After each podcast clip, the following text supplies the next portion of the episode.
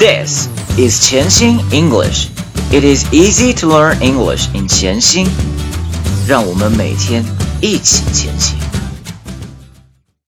Welcome, episode three hundred seventy-five.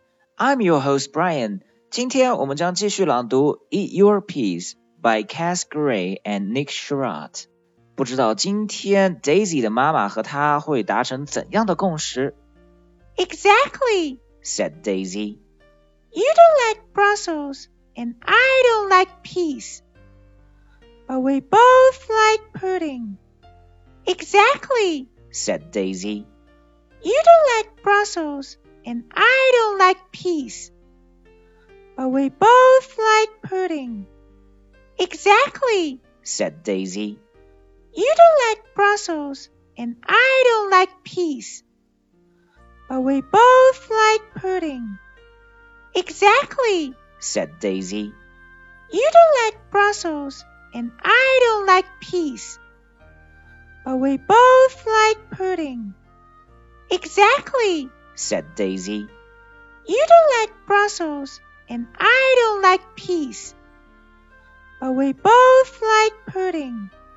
现在我们来看图片三，有一个戴着眼镜的男人在指着你，他说的这个单词是 exactly, exactly, exactly, exactly, exactly, exactly，确实是，嗯。图片四，But we both like pudding. But we both like pudding. But we both like pudding. But we both like pudding. 第三个单词 both，both，both。 t 和 h 需要我们将舌头放在牙齿的中间发音 both both but we both like pudding 好的现在我们来将今天学练的内容练习几遍 three two one let's go exactly said Daisy you don't like Brussels and I don't like peas but we both like pudding exactly said Daisy you don't like Brussels and I don't like peas but we both like pudding. Exactly, said Daisy. You don't like Brussels, and I don't like peas. But we both like pudding. Exactly, said Daisy. You don't like Brussels, and I don't like peas. But we both like pudding. Exactly, said Daisy.